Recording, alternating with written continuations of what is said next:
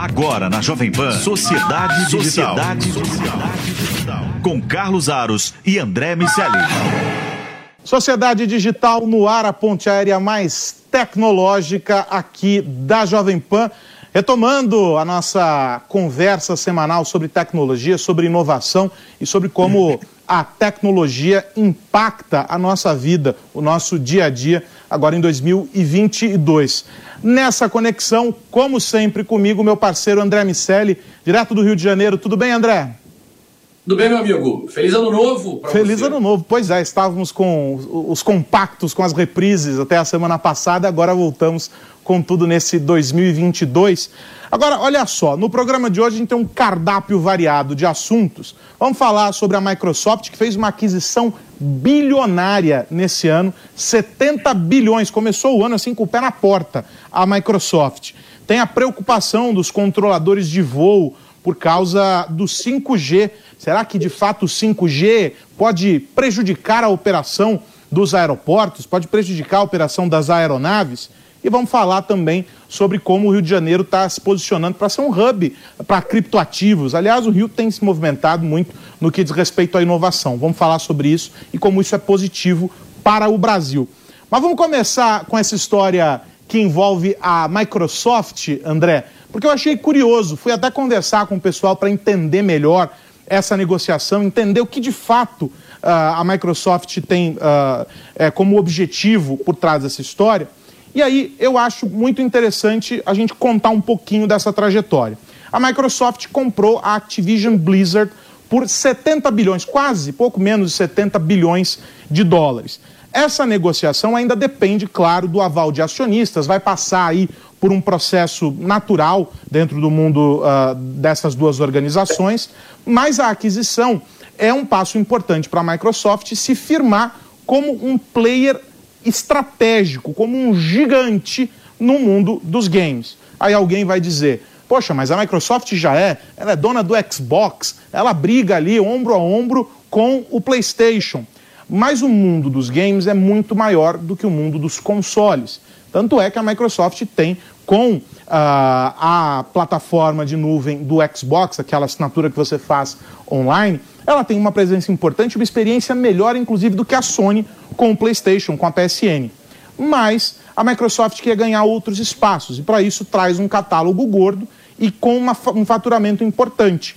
Entre os, os games desse catálogo da Blizzard estão o Candy Crush, que fatura alguns milhões por ano, e também o World of Warcraft, o, Call of Duty, são franquias muito expressivas dentro do mundo dos games. André, quero te ouvir, a gente vai trazer a fala da Bárbara Gutierrez aqui, especialista nesse assunto, mas eu quero te ouvir, você, eu sei, não é um dos maiores gamers que existe, mas gosta de ver esse xadrez no mercado. E aí? Pois é, Aros. É, esse xadrez é importante por diversos aspectos. A aquisição é bem maior do que aquelas aquisições naquele momento dos anos 90, onde Oracle e a própria Microsoft consolidaram o mercado de TI ah, com as aquisições de PeopleSoft, JT Edwards, enfim. Houve um movimento muito grande naquele momento da, da implementação de projetos de cliente-servidor e elas foram as compras. Agora, a Microsoft vai às compras é, num segmento diferente. E isso torna a empresa a terceira maior empresa de games do mundo, atrás da chinesa Tencent e também da Sony, como você falou, é, o mercado de jogos é bem maior do que só os consoles. Então a Tencent tem um domínio gigantesco nos jogos de computador e celular. Depois, é, o mercado de consoles está ali dividido entre é, Sony e Microsoft. E agora a Microsoft é, tem espaço para trabalhar o, o, metaverso. Alguns desses, desses, desses jogos que estão nos, nos, catálogos que você mencionou, como por exemplo o Call of Duty, é, ele pode ser trabalhado como uma ferramenta de metaverso, como é, por exemplo, o Fortnite ou o Roblox, que são grandes símbolos dessa chegada. É, então, a, o Satya Nadella já deu declarações sobre a importância dos jogos nesse processo do metaverso e essa, essa aquisição é um sinal claro dessa, de, de, dessa movimentação que a Microsoft vai fazer. Agora você entrar nesse, nesse tópico, e eu acho que vale a gente fazer essa pausa aqui, vamos, vamos voltar duas casas. Eu gostei dessa, dessa tua incursão aí sobre o, o metaverso, mas vamos voltar duas casas. Porque tem um outro lado dessa história. A gente fica olhando só a Microsoft, mas a, a, a Activision Blizzard tem também um momento particular ali que faz com que a empresa estivesse muito propícia a ser negociada, a se colocar para o mercado. Apesar de ser um gigante, e, e claro, dentro desse segmento eh, são vários os gigantes, e a Activision Blizzard é gigante, ela é a junção de outras duas gigantes, a Activision e a Blizzard, e aí quando ela se torna uma empresa só, esse potencial aumenta há um passado muito recente de escândalos. E isso acabou por criar uh, uma estrutura bastante problemática do ponto de vista de mercado para a empresa. A Bárbara Gutierrez, André, ela conta para a gente de maneira resumida esta longa história para ajudar a entender. Os gamers gostam desses bastidores. Vamos ver essa história e a Bárbara explica para a gente que momento delicado é esse que a Activision Blizzard vive e que levou a essa negociação bem sucedida com a Microsoft. Acabou sendo determinante para essa negociação, sim, entre Activision Blizzard e Microsoft, porque querendo ou não, a primeira empresa citada, ela acabou se envolvendo em diversos escândalos em que funcionários e ex-funcionários trouxeram a primeiro para a imprensa e depois a outros níveis, a ponto de chegar principalmente no Departamento de Justiça do Trabalho e Moradia da Califórnia, que processou a Activision Blizzard e também a própria Securities and Exchange Commission, que está abrindo uma investigação contra Activision Blizzard, porque inúmeras pessoas alegaram um ambiente completamente tóxico em que até resultou na morte de uma uh, pessoa. Uh, muitas pessoas acabaram trazendo relatos de assédio, sexismo e machismo. Uh, infelizmente, a gente vive em um mercado no qual as suas raízes estão muito presas nesses aspectos, né? É claro que o cenário de games ele é um microcosmo da sociedade em si, mas muitas dessas empresas que já são bem antigas no setor acabam trazendo profissionais e também culturas de empresa que são um tanto quanto problemáticas. É, não só esse ambiente é, acabou entrando na mira de várias entidades americanas né? Como, além de tudo, o próprio CEO atual da Activision Blizzard, que é o Bob Kotick, ele foi acusado inúmeras vezes de colocar panos quentes e esconder toda essa situação. E é interessante, né, André, porque foram denúncias que se tornaram públicas.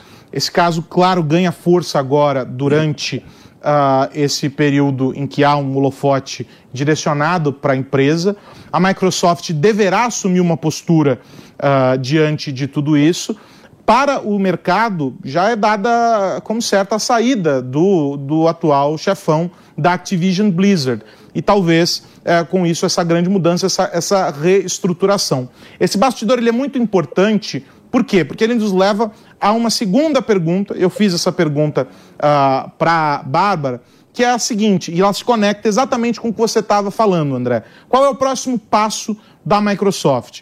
Porque agora eles têm, uh, a divisão Xbox dentro da Microsoft tem um canhão na mão. E óbvio que eles não vão usar esse canhão para matar uma formiga. Eles precisam ser estratégicos nessa escolha. Os jogadores de PlayStation, por exemplo, ficam preocupados dizendo que, olha só, agora os lançamentos da Activision Blizzard vão ser exclusivos do Xbox. Esse seria um erro estratégico crasso da Microsoft. Restringir, limitar o número de telas, o número de plataformas para esses jogos. Vamos ver qual é a aposta da Bárbara nesse contexto diante dessa mudança que já é dada como certa no comando dessa divisão com a incorporação da Activision Blizzard. Isso eu disse, se conecta, se conecta com o que você estava dizendo, André, e daí eu quero te ouvir já já a respeito disso. Vamos ver a Bárbara. Para quem tem um PlayStation, não comece a ter um receio é, do nada, falar: meu Deus, agora preciso comprar o meu Xbox. Vamos com calma. Porque é muito importante também que o Phil Spencer, não só ele é um ótimo gestor, como também é principalmente um super homem de negócios. Portanto, ele não vai querer, por mais que todas essas é, franquias acabem adicionando um super valor, é, super enriquecido mesmo para galeria de jogos que um Xbox poderia ter, ainda assim ele acabaria perdendo valor dentro dessas franquias se tornassem elas exclusivas de Xbox. Então, o que a gente espera daqui para frente é que seja um tanto quanto equilibrado Alguns games continuarão, tanto para PC quanto Xbox, quanto PlayStation, enfim, várias multiplataforma, até porque hoje em dia não são somente essas que nós temos. Então é importante que a gente saiba que algumas dessas franquias perder esse posicionamento plural de mercado não é algo interessante. E veja, não sou só eu que estou falando isso. O próprio Phil Spencer falou que não é intenção deles afastar as comunidades de PlayStation. Bom, então esse recado da Bárbara trazendo a fala do, do Spencer é, acalma o coração do, dos PlayStation maníacos. Então podem ficar tranquilos, porque muito provavelmente, eu concordo 100% com ela, isso não vai acontecer. E tem um outro lado, que aí é a continuação desse raciocínio dela, que, que se conecta direto com o que você dizia, André. A, a Microsoft tem um desafio na mão, que é esse reposicionamento tem um brinquedinho importante que já está sendo desenvolvido e testado, do ponto de vista de hardware e do ponto de vista de software, que é o metaverso, mas primeiro focado no ambiente corporativo, lá com o Teams, com as plataformas de serviços uh, para empresas, né, o B2B. E agora, com o mercado gamer, a Microsoft vai fazer o quê? Levar essa experiência da realidade virtual, dos ambientes virtuais, para as pessoas uh, no dentro dos jogos, dentro dessas plataformas. Essa expansão, ela é possível, é viável, porque o primeiro colocado nessa corrida dos games, que é a Tencent, você lembra muito bem, nada de braçada nesse universo, não é mesmo, André? Exatamente. E tem mais uma peça nesse quebra-cabeça que a Microsoft está montando, Aros, que é a Azure. Certamente, nesse modelo de comercialização dos jogos, uh, com o qual eu, eu concordo ah, com vocês, o, o PlayStation não vai ficar de fora, a, a assinatura faz parte desse processo. Microsoft, através do Satya Nadella, mudou o modelo de vendas já no B2B e transformou praticamente tudo no modelo as a service, um modelo como serviço, um modelo de assinatura, e isso vem se refletindo também nas vendas diretas para o consumidor.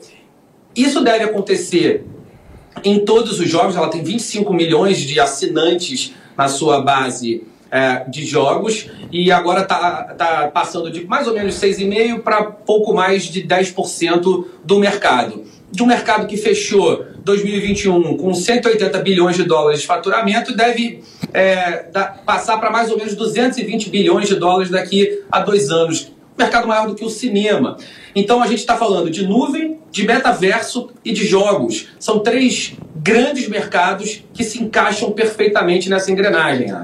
E aí vale a gente reforçar exatamente isso, né? Para você que é jogador, para você que está conectado uh, nesse universo, no celular, no teu tablet, no computador, no console, não importa. Gamer é gamer, não há distinção.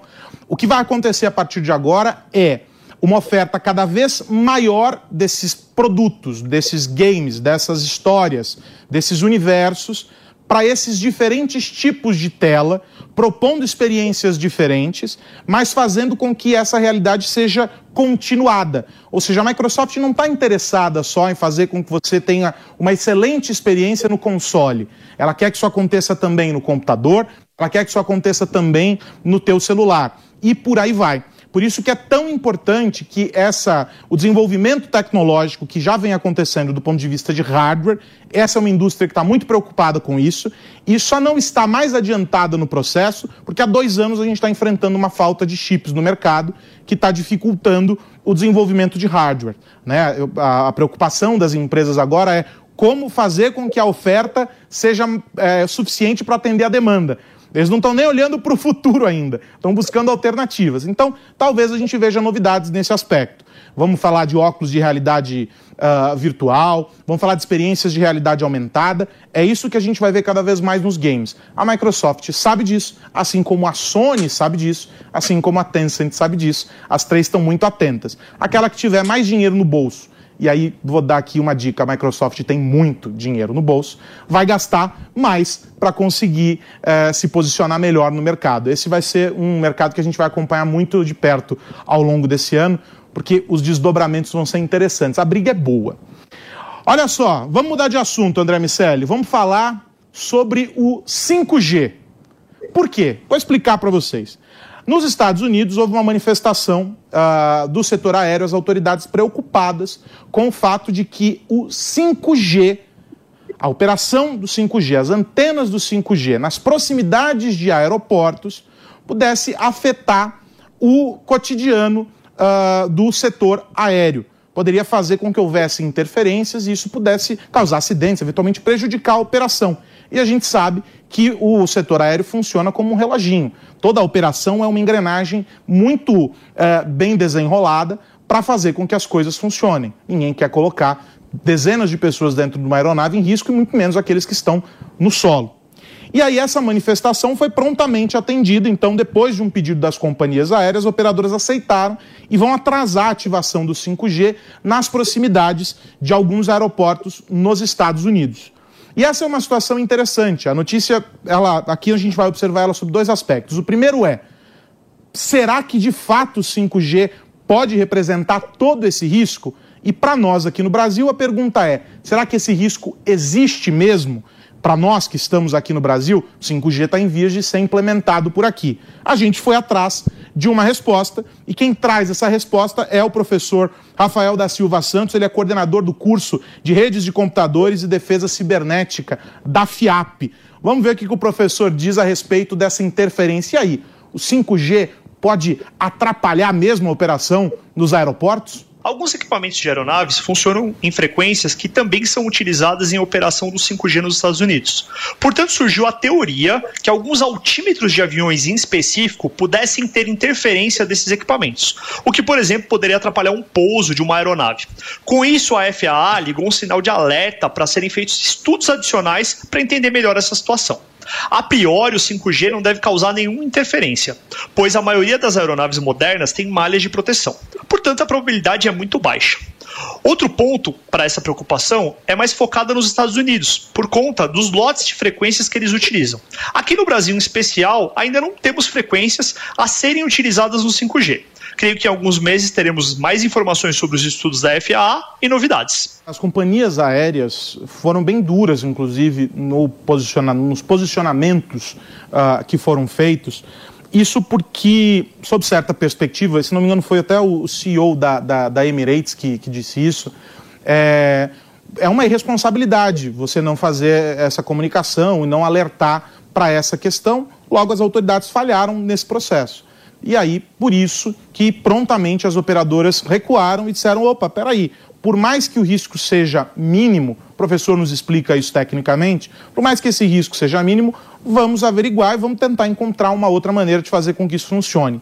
E a gente tem que entender que em cada país, em cada região, a operação do 5G se dá em uma frequência, em um tipo de modelo, a questões técnicas, parâmetros técnicos diferentes para tudo isso. Aqui no Brasil, por exemplo, essa interferência se deu com as parabólicas. Você que está assistindo ao canal Jovem Pan News pela parabólica, sabe que uh, tem todo um processo técnico para o apontamento da antena, há uma série de questões uh, envolvidas nessa operação e a frequência utilizada pelo 5G aqui no Brasil pode interferir nas parabólicas. Daí que vários estudos foram feitos, algumas alternativas foram colocadas, e esse foi um dos entraves, um dos fatores, para além da questão política, é claro, que fez com que o 5G tivesse dificuldades por aqui.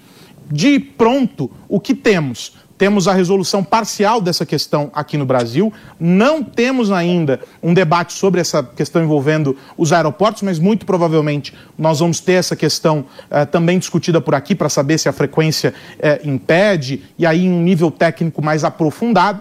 Mas o grande ponto é que já estávamos atrasados com o 5G. Nos Estados Unidos, há também regiões que ainda não têm essa cobertura. A Ásia tem uma presença uh, mais uh, efetiva, uma cobertura maior nesse momento.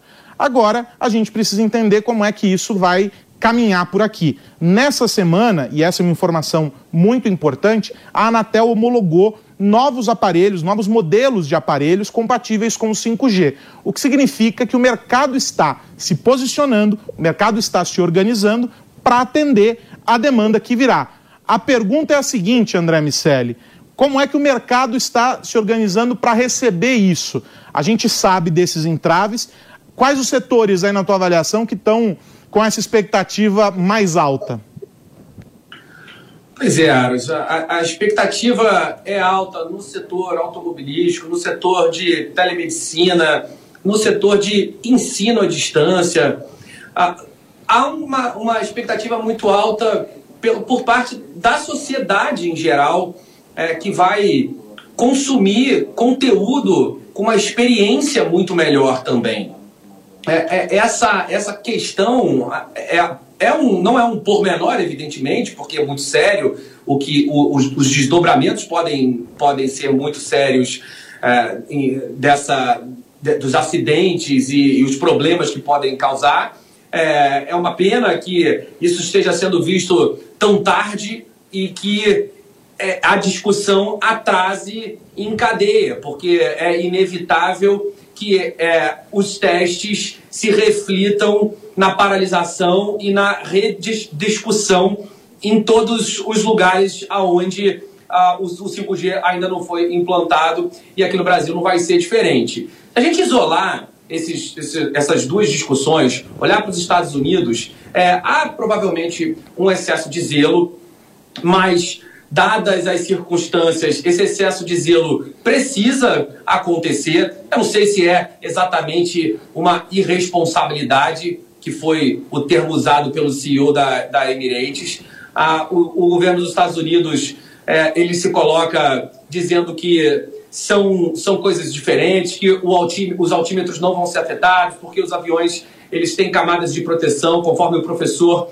é, colocou, da mesma maneira que os celulares é, em tese, afetariam celulares ligados nos, nos, aviões. No início, a gente ficava muito ansioso para desligar os celulares é, e depois, aos poucos, os aviões se prepararam para receber é, celulares ligados. E hoje em dia a gente viaja, inclusive conectado à internet ligada no próprio avião. Então, aos poucos, a engenharia dos aviões se adaptou para que essa interferência não acontecesse.